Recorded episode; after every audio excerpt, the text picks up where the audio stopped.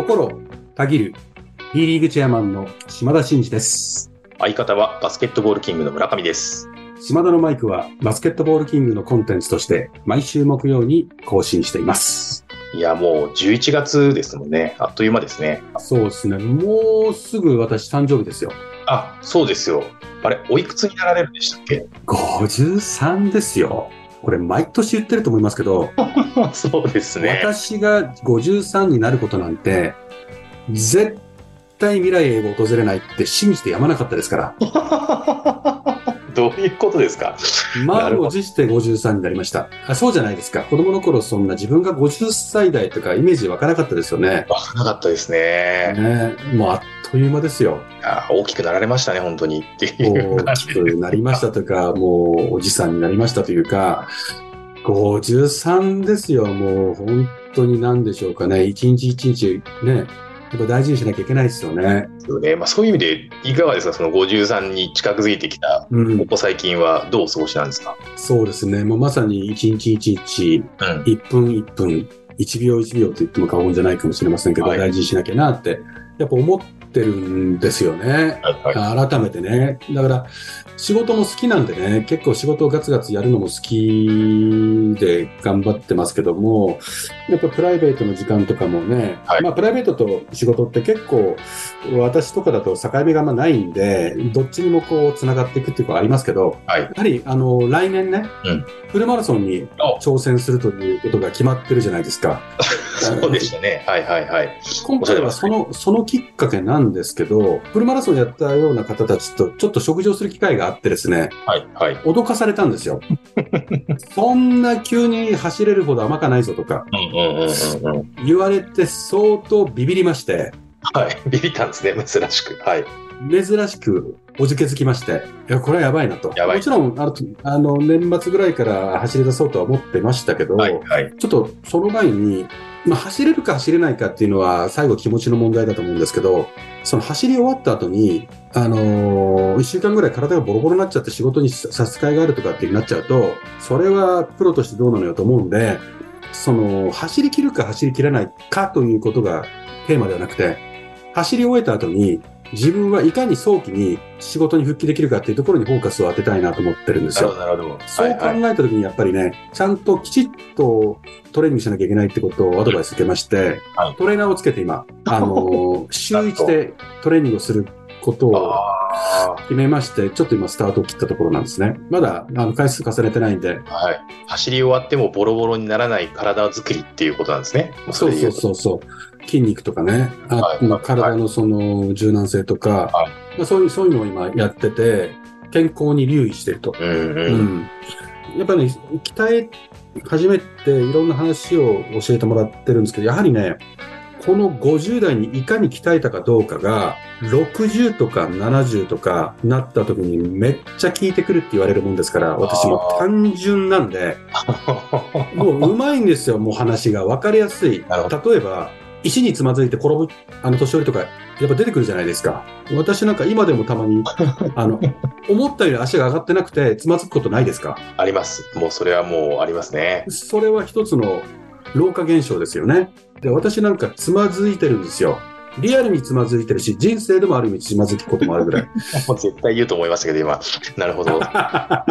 もうだんだん相方は私が言うこと分かってきてますもんね。かってきましたね。はい。オンラインなのに分かってきてますもんね。ええもうこのくだりは絶対いるなと思いましたけど。ああ、そうですよね。もうだんだんね、AI のように分かってきてますもんね。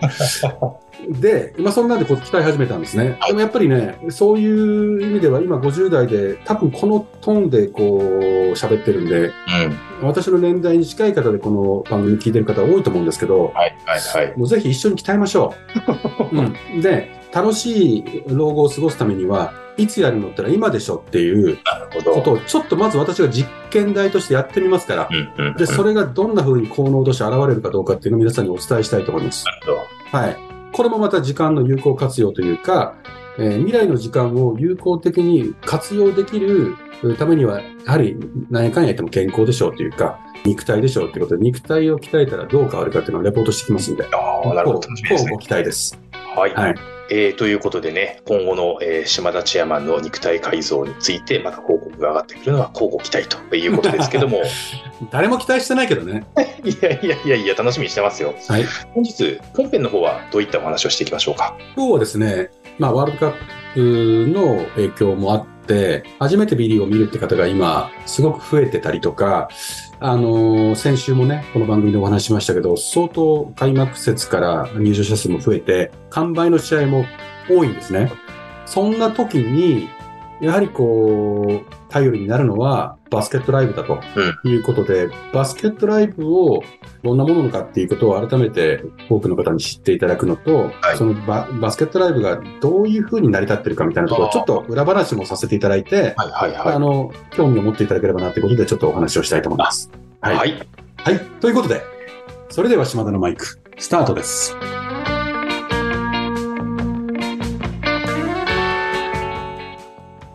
島田のマイク。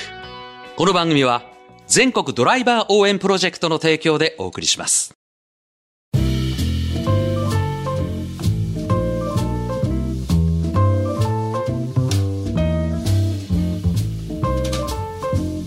はい。ということで、えー冒頭に、えー柴田さんからもお話がありましたけども、えー改めてバスケットライブ、えーについてちょっとお話ししようということですけど、まあ、あの、うん。B リーグをね、あの、お好きだったりとかも、普段から観戦されてる方にとってはもうなんか当たり前のうん。ツールというか、もうなくてはならないみたいなことにはなってきてると思うんですけど、まあ、改めてね、あの、どういうものなのかというか、まあ、その裏側も含めてということですので、ちょっと興味深くお話をお聞きしたいなと思うんですけども、あ、はい。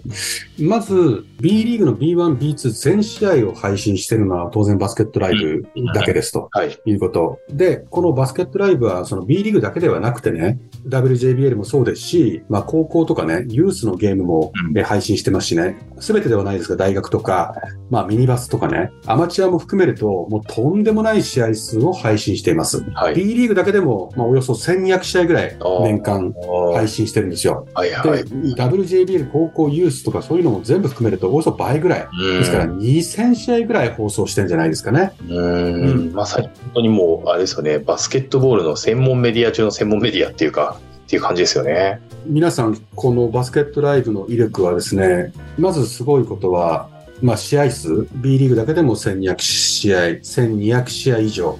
で、その他入れるとまあ2000試合ぐらいになるというような状況の中で、これがですね、この度、あの、少しサービス内容がこう、リニューアルされて、はい、はい。今、スタートをしててですね、まあ、10月の頭から11月の末までですね、無料のお視聴キャンペーンみたいなことをやっていますと。あそのキャンペーンのところが今日はあのメインというわけではないんですけど、おぜひね、今回、まだまだ登録してない方とか、初めてね、B リーグをこう見に行って、こう興味を持っている方とかっていうのは覗いていただいて、チェックしていただきたいなと思ってます。はで、やっぱり一番のすごいところは、当然 B リーグのトップスポンサーである、えーソフトバンクさんがあの運営をしていただいてるんですね。はい提供いただいてるサービスなんですけども、これ、今回そのプランを変更して発表してるんで、皆さんもう登録していただいてる方は分かってると思いますけど、月額プランが550円なんですよ、税込みで。なるほど。で、年額プランが5500円ということで、まあ割引になってるんですね。でもちろんこの金額が高い、安いっていうことの感覚値は皆さん人それぞれだと思うんですけども、はいやはりこの、今ね、スポーツのテレビとかの中継がめっきり減ってきてね、はい。こういうオンライン配信を有料で視聴をするというのがスタンダードになりつつあるこの世の中において、はこの価格っていうのはね、かなり抑えていただいてるんですよ。そうですよね。あの、先ほど申し上げた通り、年間2000試合ってうん。全国でやってて、いろんな体育館もあれば、いろんな配信環境がある中で、カメラマンから人を出して、その映像を制作し、それを編集して、えー実況をつけたり、その得点経過を表示させたりとかっていうのは、一試合だけでもとてつもない金額かかるんですね。多分皆さんがご想像してる以上の金額が普通に当たり前に1試合かかってるんですよ。うんこれを2000試合、もちろん B1 のクオリティのお実況解説とか、えーカメラの台数とか B2 だったりとか、えーアマチュアのケースとかって、それはあのレベル感は差はあるんで、そこにかかる費用の方はありますよ。はいはでもいはい。これ全部合わせたら、もうとんでもない金額で、うん。あの、皆さんが想像している以上に、あの、何十億っていう世界がかかってくるものなんですね。うんうん。で、これを全額負担していただいているのは、実はソフトバンクさんなんですよ。ああ、なるほど。はい。なんで、ソフトバンクさんは、今まで、あの、無料配信をやってましたけど、ほとんど、おバスケ界の成長発展、バスケにこう、馴染める環境を作ろうということで、今まで、えー B リーグが創設したタイミングからずっと続けてきていただいて、まあ、巨額を投資してきていただきましたと。はいまあ、ここのおおかげもあって、手軽にね、会場に行かなくても試合が見れると。特にコロナ禍なんかっていうのは、会場に行けない中でバスケットライブがあったからこそね、うんえー我々も救われましたし、ファンの皆様も、えー継続して見れる状況があったと思いますということで、やはりこの状況の中で、本来であれば、月額プランとかも、この何倍か高くしないと、もう合わないぐらいですね。そうですよね。うん、全然採算は取れないと思うんですけど、やはりここは B リーグのファンの皆さんとか、今、このワールドカップ以降も含めてね、あの皆さんが、こう、少しでもね、こう、視聴しやすい状況を作りたいということで、こういった採算の厳しい状況にあってもやっていただいたというのがあって、ここで、えっ、と、少しでもその、このサービスを継続、かつクオリティも上げていくということを、望む我々、かつファンの皆様にとっても、やはり大事なのは、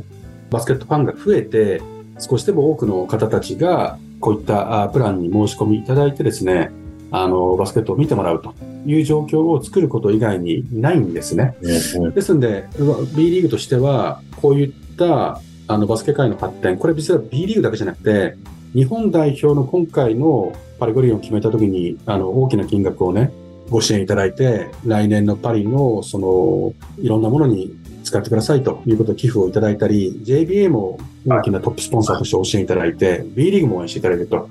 えつまり、もうこの B リーグができてからの7、8年は、ソフトバンクさんが大きくね、もちろんソフトバンクさん以外のスポンサーもたくさんいて、お支えいただいてるんですけども、トップスポンサーとして、かつこのバスケットライブの配信をおリーズナブルに続けてきていただいたということは非常にありがたくて、うんだからこそ、あの、我々としては、この、初めてね、えーバスケットを見るという方も増えている中で、改めてバスケットライブを、もうファンの皆様に、まあ、お届けしたいなということで、まあ、会場でチラシを配ったりとか、はい、はい。えーいろんな関係各所にお願いをしたりとか、うん。いうようなことをしています。うつまり、すべてのこう、サービスというのは、まあ、当たり前じゃないですし、はここの事業採算性がやはり極端に難しいとうん。いうことになってしまったときには、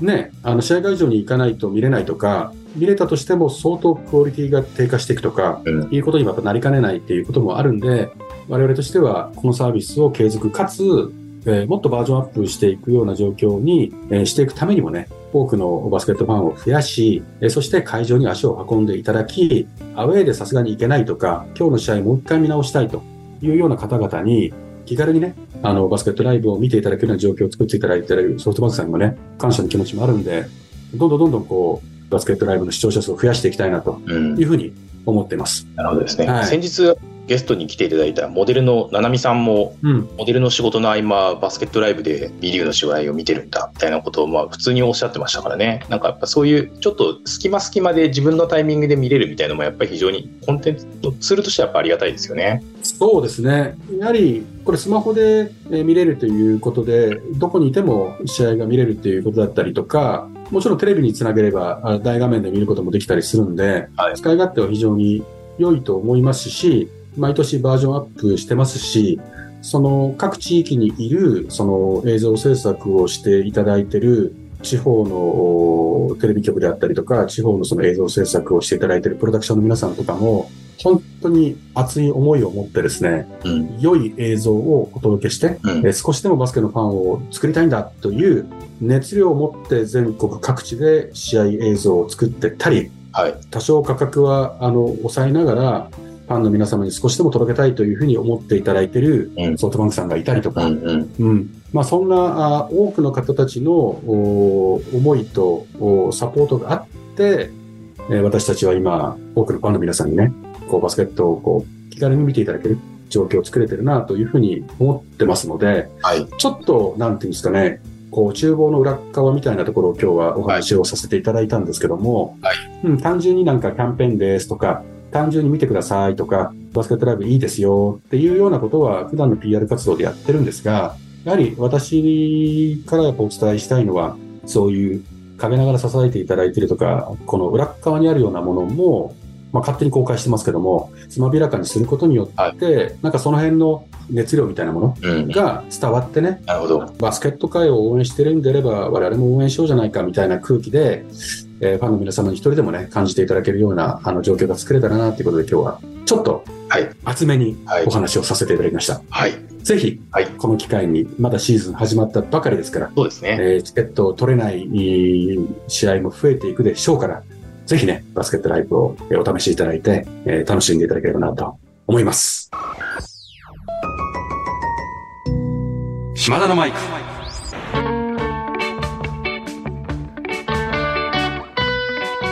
島田のマイク。この番組は全国ドライバー応援プロジェクトの提供でお送りしました。はい、えーということで本編ではバスケットライブ、まあそのね、あの作り手の皆さんだったり、まあの熱量だったり、まあバスケットライブがあって、よりバスケットボール漬けのですね、毎日を送ることができるよというお話をさせていただきましたけども、えーまあさらにさらにバスケットを楽しんでいただこうということで、11月3日金曜日からですね、B リーグフェスティバル B フェスが開催されるということになりました。3年ぶりで4回目の開催となる今回は、ハッシュタグ、やっぱりバスケが好きだというのをコンセプトに、えー吉本芸人の皆さんとかですね、えーゲストが対象試合に来場したりという企画とかですね、まあ、T シャツ付きのチケットを販売するというようなイベントになっているということでして、こちらですね、まあ、すでに発表されているようなものですと、えー11月11日、えーレバンガ北海道と広島の試合には、ノンスタイルの井上さんが来場されたりとか、えー12日の秋田対、アルバルク東京戦では、藤原の原西さんが来場されたりということですでにいろいろ発表されているということもありますけども、久しぶりの B フェスということで、非常に楽しみですけども、このあたりいかがでしょう、島田さん。そうですね。あのー久々にこの B フェスがあるんで、やはりこの開幕で盛り上がった後にね、はい。谷間を作ることなく、ファンの皆様にね、連続的に楽しんでいただける状況を作りたいっていう思いでね、はい。この時期に B フェスを、まあ、投入するという感じなので、はいあの、今回は全国各地の会場に、あの、皆さんも知ってるようなね、えー吉本の芸人さんがもう多数、んもういろんなとこに、あの、行ってくれるみたいなんで、はい。ぜひ、あの、その他 T シャツとかいろんな、あの、イベント企画も各地であると思いますんで、はい。えーぜひこの機会にね、会場に足を運んでいただきたいなと思います。隙間なくエンターテインメントを楽しんでもらうというのがまあ B リーグの魅力っていう、そんな感じですよね。そうですね。もう、はい矢継ぎ早に行きますよ。はい。はい。ということで楽しみにしています。はい。では、えー本日はこれにて、えー締めてまいりたいと思います。はい。えー島田のマイクでは、リスナーのあなたからのメッセージを受け付け中です。私への質問、企画のリクエスト、お悩み相談、えー暗算祈願、何でも構いません。番組で紹介させていただいた方には、島田のマイク、オリジナルステッカーを差し上げております。宛先は概要欄に載せております。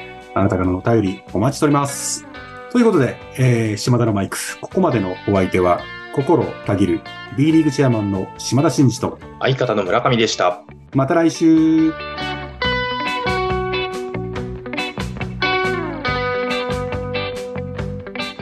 お聞きいただいたコンテンツは、制作、バスケットボールキング、制作協力、B リーグ、配信、日本放送でお届けしました。